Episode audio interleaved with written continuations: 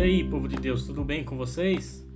Sejam bem-vindos a mais um episódio do podcast Missões e Missionários da Global Challenge Mission. No episódio de hoje, trago uma ministração que preguei em São Paulo, mais precisamente na Igreja Cristo Centro, na cidade de Campo Limpo Paulista. Bora lá? Bom dia, igreja. Paz o Senhor, amém? Bom estar aqui com vocês nessa manhã, essa manhã de, de domingo, na qual possa, podemos desfrutar da bondade, do amor e da misericórdia do Senhor. Estão me ouvindo bem?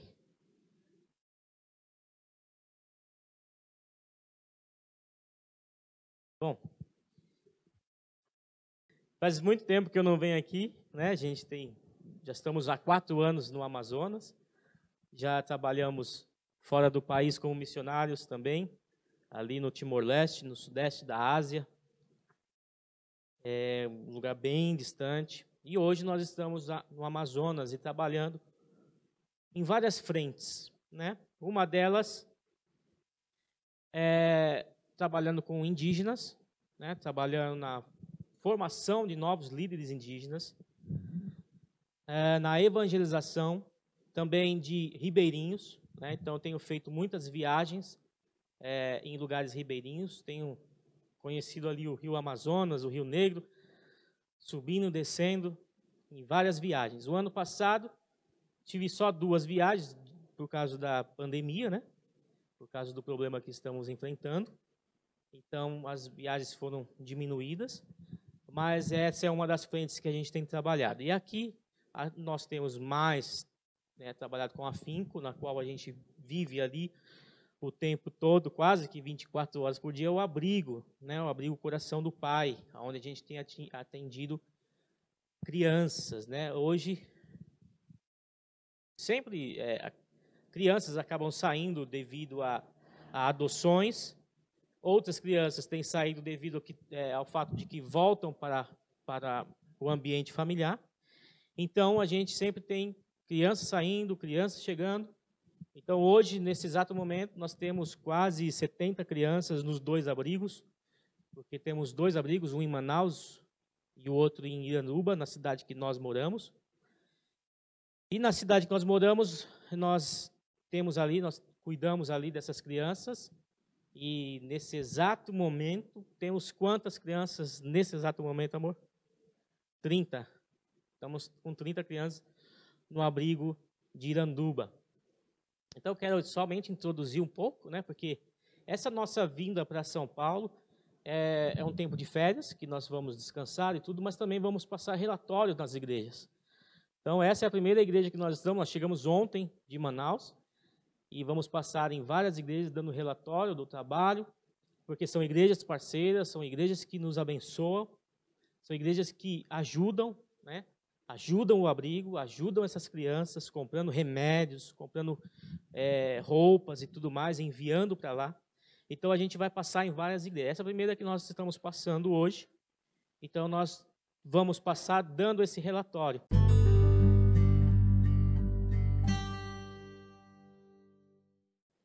Bom dia, gente. Tudo bem?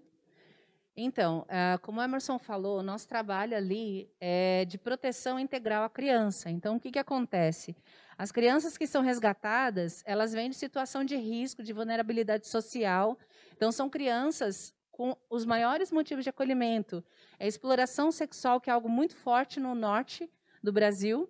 Exploração sexual, abuso sexual, tráfico de crianças, e, enfim, e o Samuel estava sendo é, é, preparado para um tráfico internacional. E nós fomos é, acionados pela juíza de Manacapuru, fomos escoltados pela, pela Polícia Federal. Nessa foto nós estamos com a Polícia Federal, com o Conselho Tutelar, com a juíza e tudo, para poder resgatar essa criança.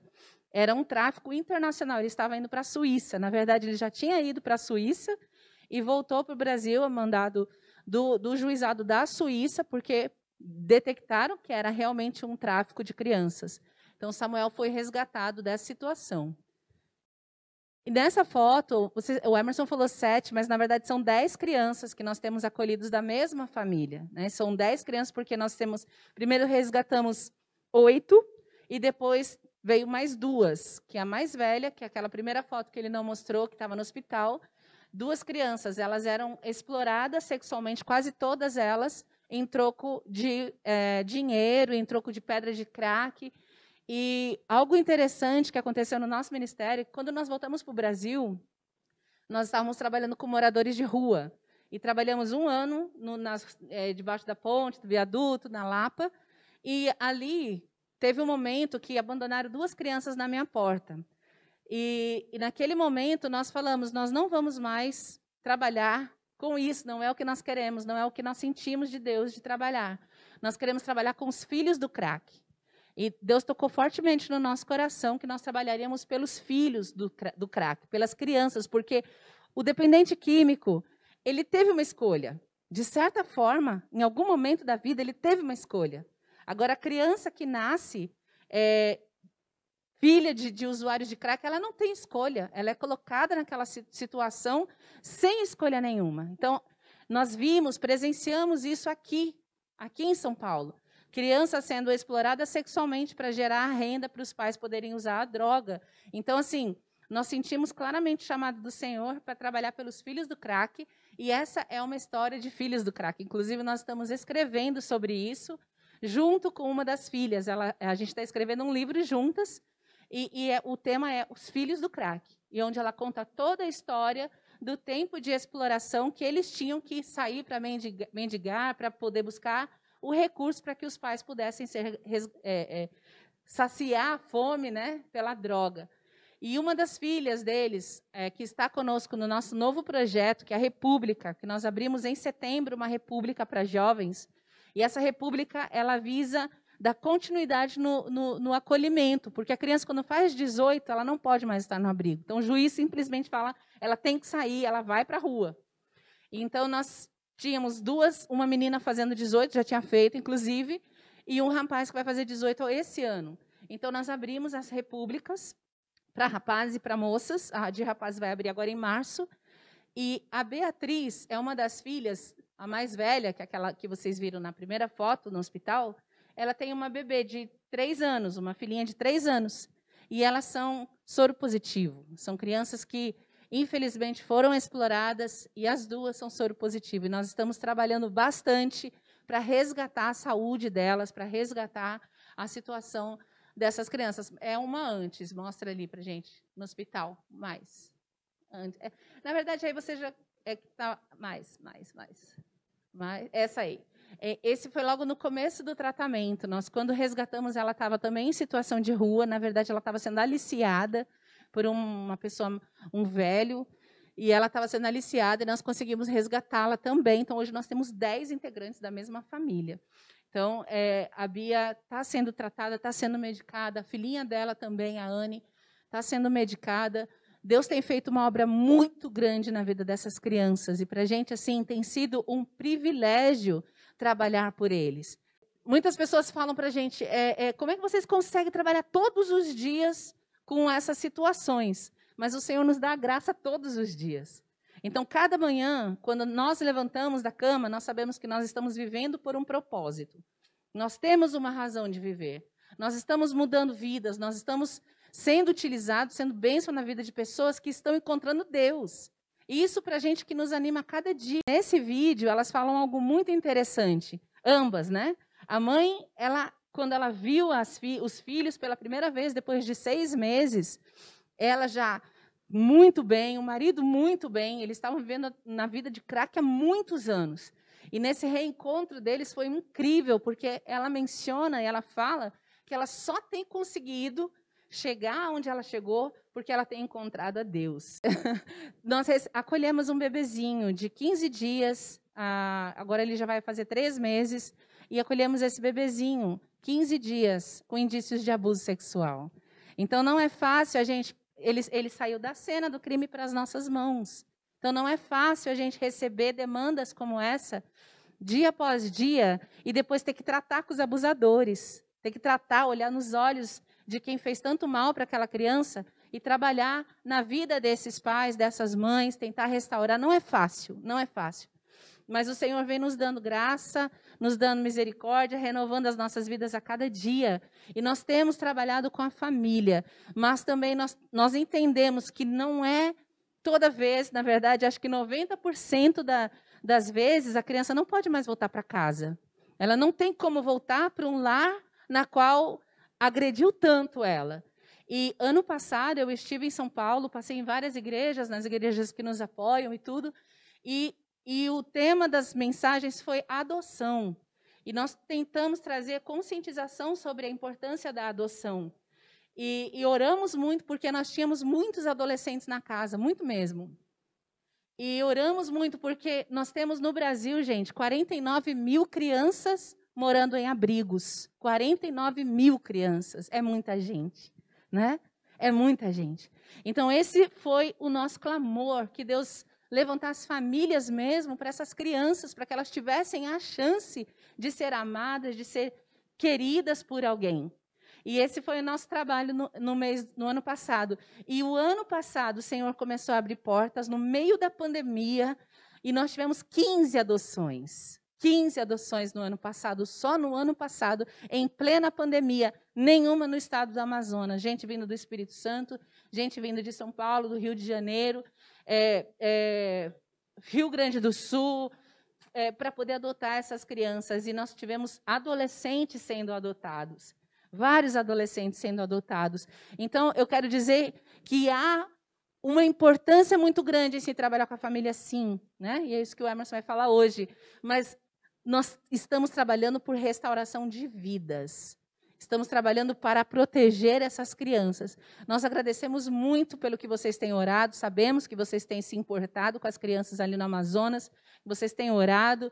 E nós pedimos que vocês sigam orando para que Deus Restaure essas famílias, especialmente essa família. Eles vão ter mais hum, quatro meses, né, para ficar na casa de recuperação, os dois, pai e mãe. E orem por eles, para que essa família possa ser, ser reunida novamente. Essa tem sido nossa oração. Para que as pessoas tomem juízo, para que as pessoas deixem Deus trabalhar na vida delas e que elas possam cuidar dos seus filhos como eles merecem. Amém?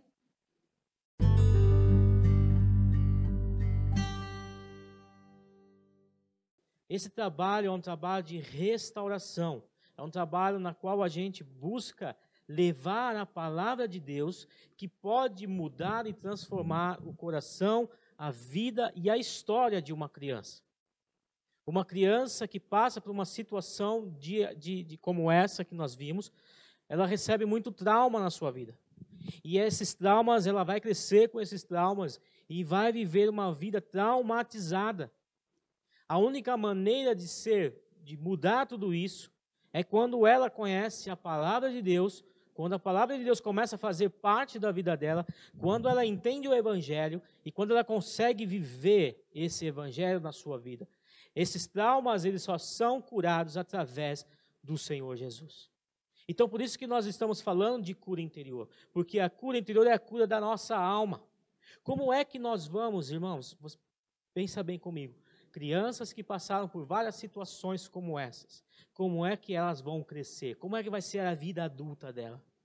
Como é que uma criança que foi abusada, que foi abandonada, que foi é, é, desprezada, que foi violentada em todos os sentidos, né? não só no físico, mas na alma, violência psicológica, como uma criança dessa vai crescer? Ela vai se tornar também alguém ou seja, ela vai replicar aquilo que ela recebeu. Todo trauma que ela recebeu, ela vai acabar replicando.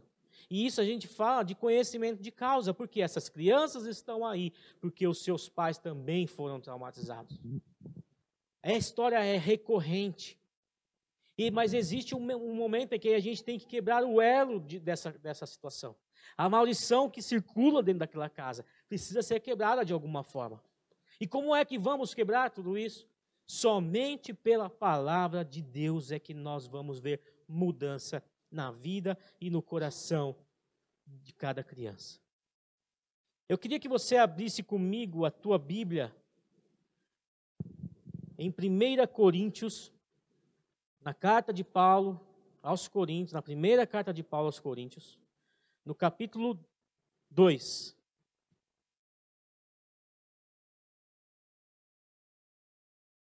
Versículos 10 em diante. 1 Coríntios, capítulo 2, versículos 10. Diz assim: Mas Deus nos revelou pelo seu Espírito. Aqui o que Paulo está falando é a respeito da sabedoria que ele vem tratando de, dos versículos anteriores, tá? Mas a partir desse momento ele fala, mas Deus nos revelou pelo seu Espírito. Então a sabedoria de Deus é revelada através do Espírito, é revelada para nós através do Espírito Santo de Deus que habita em cada um de nós. Continuando. O Espírito penetra todas as coisas, até, até mesmo as profundezas de Deus. Pois qual dos homens sabe as coisas do homem, senão o Espírito do homem, que nele está? Assim também ninguém sabe as coisas de Deus, senão o Espírito de Deus. Mas nós não recebemos o Espírito do mundo, mas o Espírito que provém de Deus, para que pudéssemos conhecer o que nos é dado gratuitamente por Deus.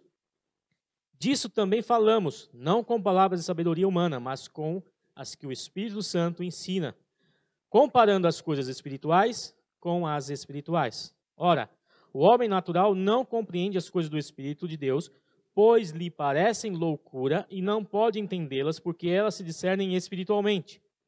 Mas o que é espiritual discerne bem a tudo, e ele de ninguém é discernido. Pois quem conheceu a mente do Senhor para que o possa instruir? Mas nós temos a mente de Cristo. Amém? Vamos repetir essa frase? Nós temos a mente de Cristo. Vamos orar mais uma vez? Pai, nós te louvamos nessa manhã. Obrigado, Deus querido, pelo, pela oportunidade, Senhor Deus, de estarmos aqui reunidos, buscando e louvando o teu santo nome, Senhor, porque somente tu és merecedor de toda a honra, toda a glória, de todo o louvor, Senhor. E nós, Senhor, como filhos teus, como seres humanos criados pela tua mão, nós temos, Senhor Deus, que somente nos entregar a ti, porque em ti está tudo aquilo que nós precisamos.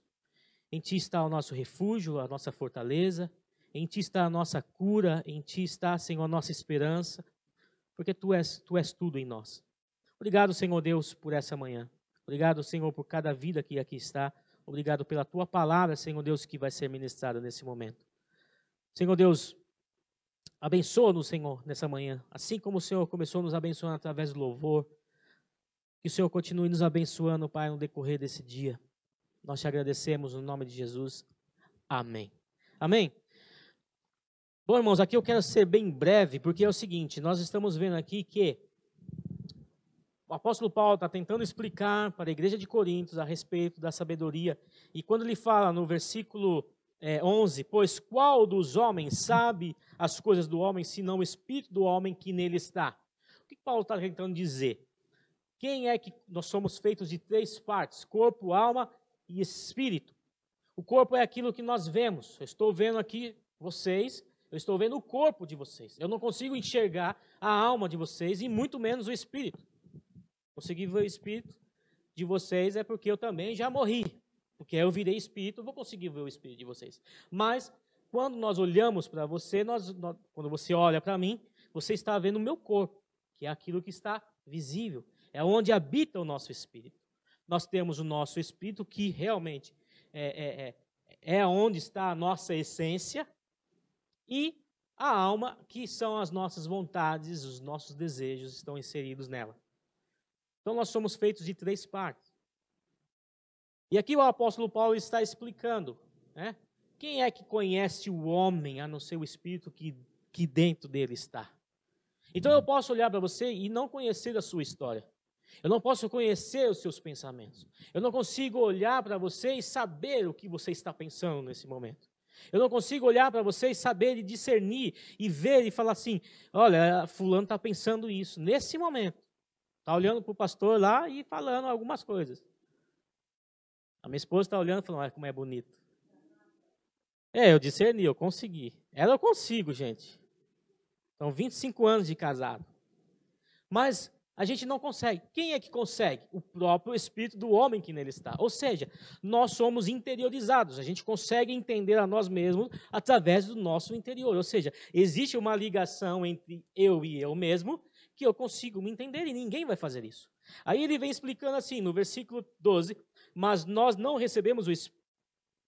Opa, pulei aqui. Assim também ninguém sabe as coisas de Deus senão o Espírito de Deus. Aí ele quer fazer essa ligação. Ou seja, para se conhecer a Deus, quem é que conhece a Deus? A não ser o Espírito de Deus. Então, da mesma forma que o homem se conhece, e eu não consigo penetrar dentro de você a não ser você mesmo, saber aquilo que você pensa. Eu também não consigo entrar no pensamento de Deus, porque quem é que consegue chegar a Deus é o Espírito de Deus. Mas aí no versículo 13 ele fala assim: Mas nós não recebemos o Espírito do mundo, mas o Espírito que provém de Deus, para que pudéssemos conhecer o que nos é dado gratuitamente. Ah, então o Espírito de Deus, ele vem e entra dentro de nós e habita dentro de nós e aí então eu consigo acessar a mente de Deus. Estão captando? Através do Espírito Santo que habita em mim. E ele diz assim, ó, o Espírito que provém de Deus para que pudesse conhecer as bênçãos de Deus, o que é aquilo que é gratuitamente.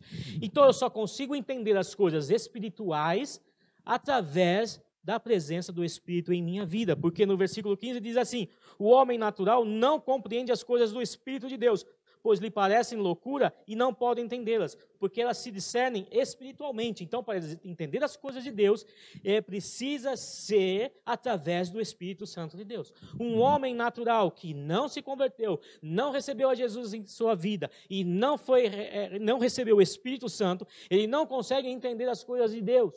Ele não consegue, porque tudo para ele vai ser loucura. Então, para entender as coisas de Deus, eu preciso conhecer através do Espírito Santo que habita em mim, em minha vida. Por isso é que a nossa vida espiritual, ela tem que estar plena, ela tem que estar fortalecida, porque quanto mais a minha vida espiritual estiver melhor, mais entendimento das coisas de Deus, mais proximidade da mente de Deus eu vou ter. Compreende? E aí no final do versículo diz assim, o apóstolo Paulo completa assim: "Mas nós temos a mente de Cristo". E aí é que entra um problema muito grande que eu sempre tento, tento entender e é muito difícil compreender. Se nós temos a mente de Cristo, você falou que tem a mente de Cristo, você tem a mente de Cristo? Se nós temos a mente de Cristo, por que muitas vezes nós andamos numa vida espiritual como se estivéssemos numa montanha russa? Uma vez lá em cima, outra vez lá embaixo. Uma vez lá em cima, outra vez lá embaixo. Eu estou cheio de unção lá em cima. Passou, vieram problemas, situações, enfermidade, dívida. minha vida espiritual está lá embaixo. Eu não consigo mais discernir espiritualmente as coisas, porque eu estou dando lugar à minha carne e não ao meu espírito. Agora, irmãos, nós temos várias crianças, na qual nós tentamos mostrar para elas, né? Porque elas foram abandonadas, foram é, violentadas e tudo mais. E quando elas chegam no abrigo, elas amam o abrigo. É difícil para elas quererem sair do abrigo. A gente tem o processo, quando alguém vai adotar uma criança, existe um processo na qual a, a família vem e visita, vem e faz, dá aquele tempo até ela realmente entender que, é, que ela precisa se desligar do abrigo e ir com aquela família, ela gostou daquela família e quer realmente ir para aquela família, existe um tempo, existe um processo. E muitas vezes esse processo é doloroso para a criança, porque foi no abrigo que ela entendeu quem ela é. Porque até então ela se imaginava como sendo nada. Uma criança que é violentada, uma criança que é espancada, uma criança que é negligenciada, uma criança que é abandonada, ela olha para ela mesma e para ela é aquela visão de mundo que, que ela tem, a cosmovisão dela é aquilo, ela não entende, ela pensa que é assim mesmo, E quando ela vem para o abrigo, ela é amada, ela é respeitada, ela é desejada, ela é abraçada, ela é amada, e alguma coisa começa a acontecer na vida e no coração dessa criança. Os traumas que ela, que ela tinha começam a ser mudado, começa a ser transformado. E mais, o que mais a gente faz com ela? Ensina que quem a ama é Deus. E ensina que quem morreu por ela foi Jesus. Essa criança, ela começa a entender agora quem ela é. Então, é, vem, vem muito bem a calhar esse tema, porque é conhecendo a si mesmo que você pode conhecer o seu Deus. Conhecendo a si mesmo, conhecendo as suas dificuldades, as suas debilidades, conhecendo os seus pecados, os seus erros e os seus traumas, é que você pode buscar a Deus e conhecer a Deus verdadeiramente como Ele é, e não como eu penso que Ele é. Quantas vezes vivemos assim? Vivemos, é, vivemos é, quando fala de Deus, a gente imagina Deus da nossa maneira. A gente não imagina Deus conforme a palavra nos mostra. A gente imagina Deus conforme a gente imaginou Ele, de acordo com o tempo em que fomos vivendo. Eu me lembro, a minha esposa, ela tem um testemunho e ela fala muito bem isso. Ela fala assim: é, eu, eu conhecia Deus, mas é, é, eu tinha raiva de Deus, porque eu achava que Deus, porque Deus tinha levado o pai dela quando ela tinha nove anos, e ela ficou com raiva de Deus. Então ela achava que Deus não era, é, não era bom. Deus era um Deus duro. Você tinha que fazer algumas coisas para poder retirar de Deus, para poder é, ter o favor de Deus em algumas coisas, em alguns aspectos. Quanta gente nós vemos assim ainda nos dias de hoje?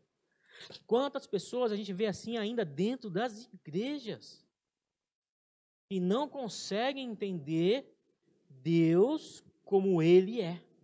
Se nós temos a, a mente de Cristo, por que ainda permitimos que traumas do passado nos impeçam de caminhar, nos impeçam de crescer? E quando a gente fala de traumas, eu quero falar aqui é, alguns tipos de traumas. Nós temos traumas leves, Traumas leves que têm duração temporária. Por exemplo, uma vez eu sofri um acidente. Eu era menino ainda, tinha acho que uns 12 anos.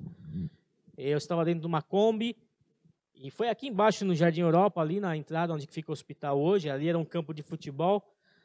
E, e, a pessoa se descuidou e bateu atrás de um ônibus e eu fiquei preso nas ferragens, eu e mais um menino. E fiquei ali, eu não consigo lembrar quanto tempo foi que eu fiquei preso ali. Eu sei que para mim foi uma eternidade. Eu lembro que vieram os bombeiros, e cortando aqueles ferros aqui lá, porque eu estava preso dentro do, das ferragens. Eu passei vários, vários anos sem andar na frente de carro. Eu só andava na parte de trás, eu não andava no, no passageiro, porque eu fiquei traumatizado. Mas foi um, um trauma temporário, acabou. Não tenho mais esse tipo de trauma. Foi embora. Um outro trauma, moderado é aqueles que estão em nosso subconsciente e nem sabemos. Por que, que é moderado? Porque está lá guardado no nosso coração, lá no nosso interior, ou no nosso subconsciente, que nós esquecemos. Ou seja, eu não me lembro, ou talvez eu não me lembro do, do acontecido, mas quando surge alguma coisa, é, alguma, algum gatilho, ele está lá. Por exemplo, eu, eu lembro que eu crescia, que eu cresci, e eu tinha muito medo de galo. Eu não podia ver galo que eu afastava do galo, né? O galo tava, aí o galo estava lá passando ali, eu me afastava do galo. Eu nunca, nunca nem entendi por que, que eu tinha receio e medo de me aproximar do galo. Aí já tinha acho que meus 20 anos, 20 anos mais ou menos. Aí minha mãe contando uma história uma vez que quando eu era pequeno estava começando a andar, aprendendo a andar não sei aonde, um galo veio em cima de mim, me derrubou e começou a bicar o meu rosto. E aí veio o meu tio, meu avô, não lembro quem foi, o vô, veio, pegou o galo, arrancou a cabeça assim do galo, assim, o galo ficou tudo tremo. tremo. E eu não, eu, eu não lembrava dessa história, foi, foi aconteceu, eu era muito pequeno. mas ficou no subconsciente o medo daquele galo. Então alguma coisa tinha que eu só fui descobrir quando minha mãe contou essa história.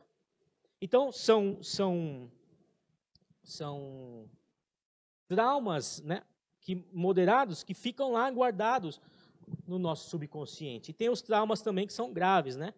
O que são traumas graves? São, é todo trauma que nos impede de viver em paz e tranquilidade. Nos impede de caminhar na nossa vida cristã, nos impede de crescer, nos impede de avançar. E aí a gente fica lá, eu tenho a mente de Cristo, mas eu não consigo pensar igual a Ele, porque ainda há traumas no meu coração. Ainda há traumas que eu preciso ser tratado. Eu preciso ser curado de tudo isso. E o que eu preciso para fazer? O que eu preciso fazer para ser curado? Nós vamos ver daqui a pouco. Quando nós somos traumatizados, nós temos três, é, três comportamentos. Primeiro deles é a negação. A negação, ela vai sempre dizer que não existe um problema. A gente, a gente nega aquele problema.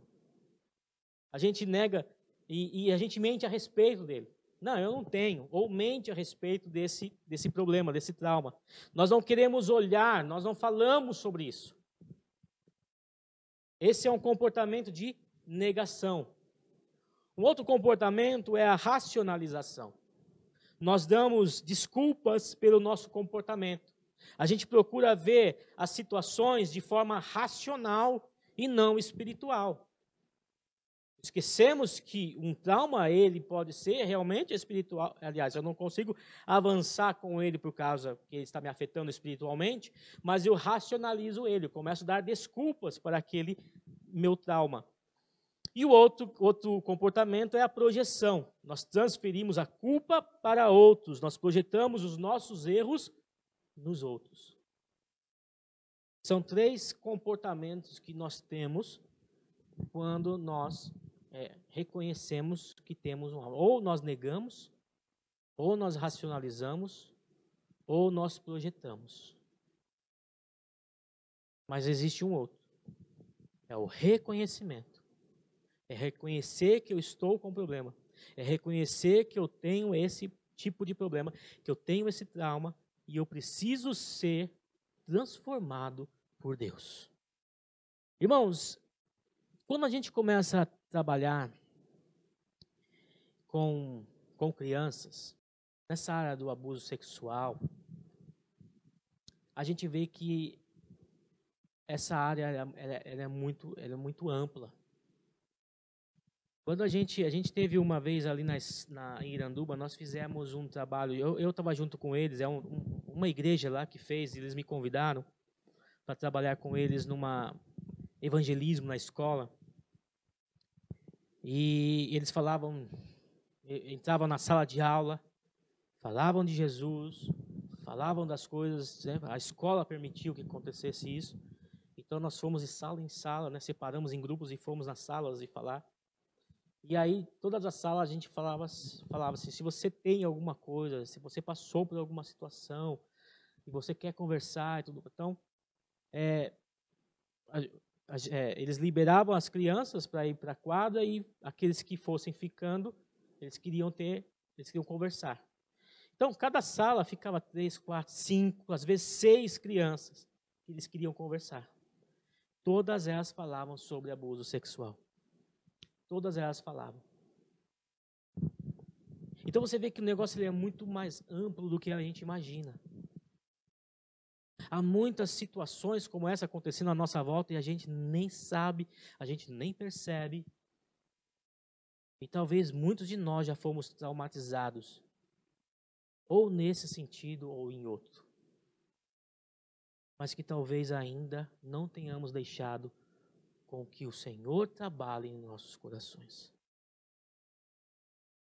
Nós não podemos negar, nós não podemos racionalizar, nós não podemos projetar, nós temos que reconhecer.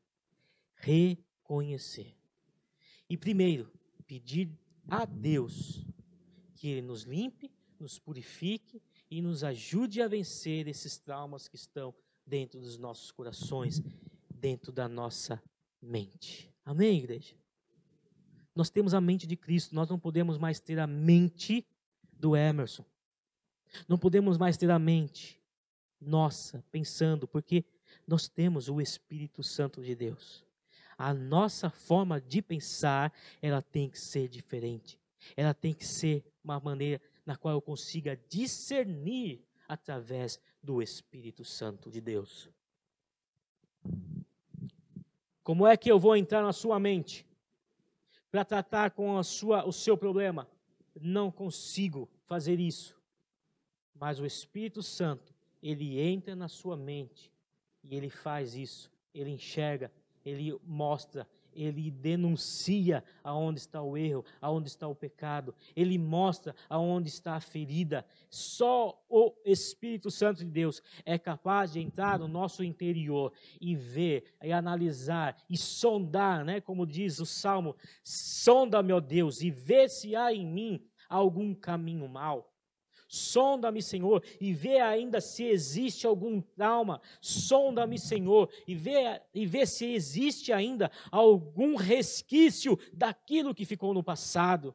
Sonda-me, Senhor, e veja em mim, Senhor Deus. Mostra para mim, revela, Senhor Deus, para que eu possa me desvencilhar disso, para que eu possa vencer tudo isso. Como é que você vence? Pedindo ajuda. Primeiro de Deus. Primeiro, é, de Deus. Segundo, peça ajuda. Tem aqui ó, os pastores para isso. Pastor foi feito para isso, viu, gente? Se vocês não sabem, é para isso que foi, pastor foi feito.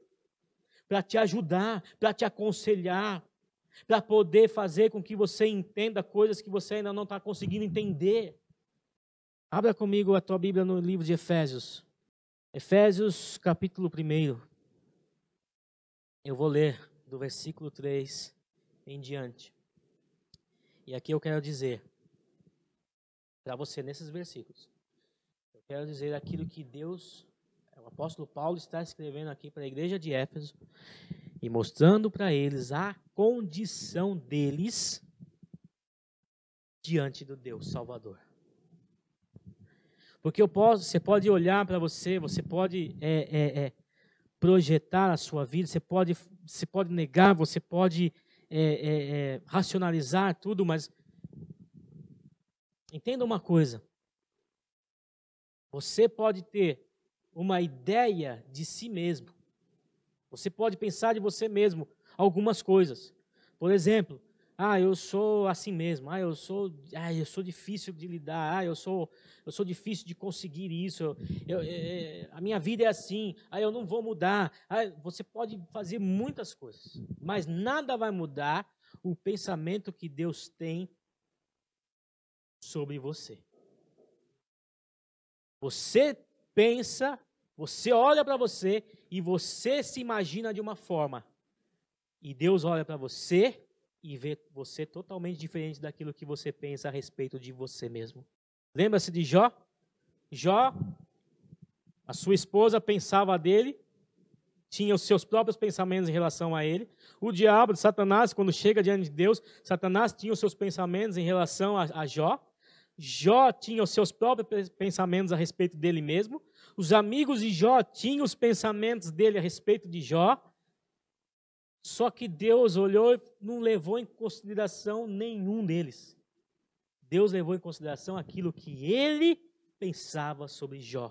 Vê o meu servo reto e íntegro, que se desvia do mal, que é fiel. Essa era a visão que, Jó, que Deus tinha de Jó. Não importa aquilo que você pensa de você, Deus tem olhado para você e tem uma condição. Ele te vê numa condição que é o que o apóstolo Paulo fala aqui. Vamos ler? Versículo 1, é, capítulo 1, versículo 3. Bendito seja o Deus e Pai do nosso Senhor Jesus Cristo, o qual nos abençoou com todas as bênçãos espirituais nas religiões celestiais. Primeira coisa, nos abençoou. Somos abençoados por Deus. Ele não está falando de qualquer pessoa, ele está falando dos filhos de Deus. Versículo 4: Pois nos elegeu nele, ou nos escolheu nele, antes da fundação do mundo, para sermos santos e irrepreensíveis diante dele. Você é escolhido, você é abençoado, você é escolhido por Deus. Versículo 5: Em amor nos predestinou para sermos filhos de adoção por Jesus Cristo, para si mesmo, segundo o beneplácito da sua vontade. Nos chamou de filhos através da adoção. Você sabe que adoção, na época, na época do Antigo Testamento, ela era muito valorizada. Sabia disso? Porque adoção é você aceitar alguém que não é seu filho como filho. É você receber. Filho, deixa eu dizer uma coisa: filho a gente não escolhe. Você escolheu Lucas? Veio, né? Fazer o quê? Fazer o quê, né, Lucas? Filhos a gente não escolhe. Quando você adota alguém, você escolhe, você fala, eu quero te amar. Eu quero você para fazer parte da minha vida. Eu quero você para fazer parte da minha história. Eu quero entrar na sua vida. Eu quero entrar na sua história. Você não tem nenhuma ligação de sangue. Você não tem nenhuma ligação né, parental. Mas vai ser parte da minha família. E isso Deus fez conosco. Nós fomos adotados. Nós não éramos filhos nós fomos adotados por Deus. E ele falou aqui, ó, e adot, por adoção, por Jesus, por meio, por si mesmo. Versículo 6, para louvor e glória da sua graça, a qual nos deu gratuitamente no amado. Nele temos a redenção. Somos redimidos. Você é redimido. Sabe o que significa remissão, redenção? Nós somos comprados. Nós éramos escravos e fomos comprados para sermos livres, fomos redimidos. Você é livre no Senhor Jesus. Não podemos mais ficar parados e, estagnados por causa dos nossos traumas. Você tem que reconhecer que você é livre porque você foi redimido. Ele derramou profundamente é, remissão dos pecados, segundo as riquezas da sua graça, que ele derramou profundamente sobre nós em toda sabedoria e, e entendimento. E desvendou-nos, versículo 9, desvendou-nos o mistério da tua vontade, da sua vontade, segundo o seu beneplácito que propusera em Cristo, de fazer convergir em Cristo todas as coisas, na dispensação da plenitude dos tempos, tanto as que estão no céu como as que estão na terra. Nele, digo, em quem também somos feitos herança havendo sido predestinados conforme o propósito daquele que faz todas as coisas, segundo o conselho da tua vontade. Você é predestinado. Sabe o que isso significa? Que Deus te escolheu antes de você existir. Você já era escolhido de Deus. Como é que eu vou viver traumatizado se eu tenho um Deus que me ama a esse ponto? Como é que eu vou viver traumatizado se eu tenho um Deus que me redimiu? Se eu tenho um Deus que muda, que me escolheu? Porque eu vou ficar vivendo uma vida amedrontada? Porque eu vou ficar vivendo uma vida atemorizada? Porque eu vou ficar vivendo uma vida de montanha russa? espiritual, sendo que eu tenho em minha vida o Espírito Santo. Eu não posso mais permitir que essas coisas invadam a minha vida e o meu pensamento, porque a minha mente agora é a mente de Cristo. Eu tenho que pensar como Cristo pensa. Continuando no versículo 11 ou 12, a fim de sermos louvor da sua glória, nós os que de antemão esperamos em Cristo, é também nele que vós estáis, depois que ouvistes a palavra da verdade, o evangelho da vossa salvação, tendo nele crido, fostes selados com o Espírito Santo da promessa. Você é selado. Você é selado, é um selo mostrando esse pertence ao esse pertence a Deus. O diabo não tem como é, mexer na sua vida, tocar na sua vida, porque você é selado pelo Espírito Santo de Deus. O diabo vai olhar, vai ver a marca ali, pá, o selo, pá, na sua testa. Testa não, né? Porque vai pensar o número da besta. Na sua vida, no seu coração. Porque você é selado com o Espírito Santo da promessa. Porque essa, é, é, o Espírito Santo, ele foi prometido para os filhos de Deus. Somos filhos por adoção. Ele nos adotou. Nós não tínhamos direito nenhum, nenhum nós tínhamos direito. Ele nos adotou. E a partir do momento que somos adotados, nós temos direito dentro da casa. Tudo que é da casa, tudo que é do lar, é nosso também, é herança nossa. Amém, irmãos? Você se empolga com uma, com, com uma verdade dessa? Essa é a verdade de Deus para as nossas vidas, assim que nós somos, assim que Deus nos enxerga. Nós temos que mudar o nosso pensamento, nós temos que mudar as nossas atitudes, nós temos que mudar o nosso comportamento, porque Ele nos redimiu, Ele nos lavou, Ele nos amou, Ele nos salvou. A nossa vida tem que ser diferente em nome de Jesus. Versículo 14: o qual é o penhor, ou qual, o qual é a garantia da nossa herança para a redenção da propriedade de Deus em louvor da sua glória. O Espírito Santo, ele é a garantia, ele é o penhor. Penhor significa garantia. Sabe quando você é, troca, vai pegar dinheiro emprestado, né? você tem que penhorar alguma coisa. Né? Você já viu isso? Eu nunca fiz isso, mas eu sei que funciona assim. Você precisa de, de é, pegar um dinheiro emprestado, mas você precisa penhorar alguma coisa. Ou você quer é, um dinheiro você penhora alguma coisa, e aquela penhora significa garantia. Se você não pagar o que você pegou emprestado, aquilo que você penhorou vai ficar com o cara. Isso é a garantia que ele tem. Correto? o Senhor falou assim: eu, vocês vão morar no céu. Tá, Senhor? Você está falando, mas qual é a garantia? A garantia é o Espírito Santo que vocês vão receber. O Espírito Santo é a garantia de que vocês vão morar no céu. Você tem o Espírito Santo de Deus? Então você vai morar no céu. E eu quero encerrar nesse momento com isso. Eu sou o que Deus diz que eu sou. Eu não sou o que eu penso que sou. Não sou. O Senhor olha para mim, Senhor, eu sou. Não é, meu filho. Você é lavado. Você é remido. Ah, Senhor, eu sou fraco, eu sou, eu sou eh, difícil, eu não consigo. Filho, está aqui. Você é escolhido. Eu te escolhi. Você é lavado, é remido pelo sangue do, do meu filho, Jesus Cristo. A nossa vida precisa ser mudada. Você concorda comigo? Eu preciso mudar a minha mente. A minha mente tem que ser como a mente de Cristo. Eu preciso pensar como Cristo pensa. Eu preciso agir como Cristo age. Eu preciso amar como Cristo ama. Aquilo que nós fazemos ali no abrigo, queridos, é isso. A gente ama aquelas crianças. A gente ama, ama, ama. Crianças que chegam ali, a gente já ama. Por quê? Vem de nós? Vem de mim? Não vem de mim o amor que a gente é, é, manifesta para aquelas crianças vem do Senhor que está em nós. Vem do Senhor. Porque se eu for amar sem o Espírito Santo, eu vou amar de um jeito. Eu vou amar do meu jeito.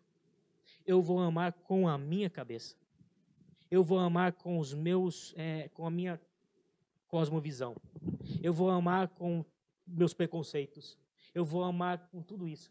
Mas quando a gente se entrega a Jesus, o Senhor começa a mudar as nossas vidas, comportamento, a nossa forma de viver, de enxergar, de analisar, tudo muda. E você passa a amar como Jesus ama. Aí é que está a diferença. Amém, irmãos? Você tem o Espírito Santo dentro de você. E muitas vezes nós esquecemos disso. Não é? A gente quer fazer justiça com as próprias mãos. Aí fulano fez, eu quero. E a gente fica lá buzinando e, e, e criticando e tudo mais. E esquecemos, o Espírito Santo está dentro de nós. Espírito Santo me ajuda a resolver esse problema, me ajuda a pensar em relação a tudo isso. Esquecemos. A gente quer agir por conta própria. Mas chega de vivermos assim. Vamos dar um basta nisso? Vamos. Vamos, porque nós temos o quê? A mente de Cristo.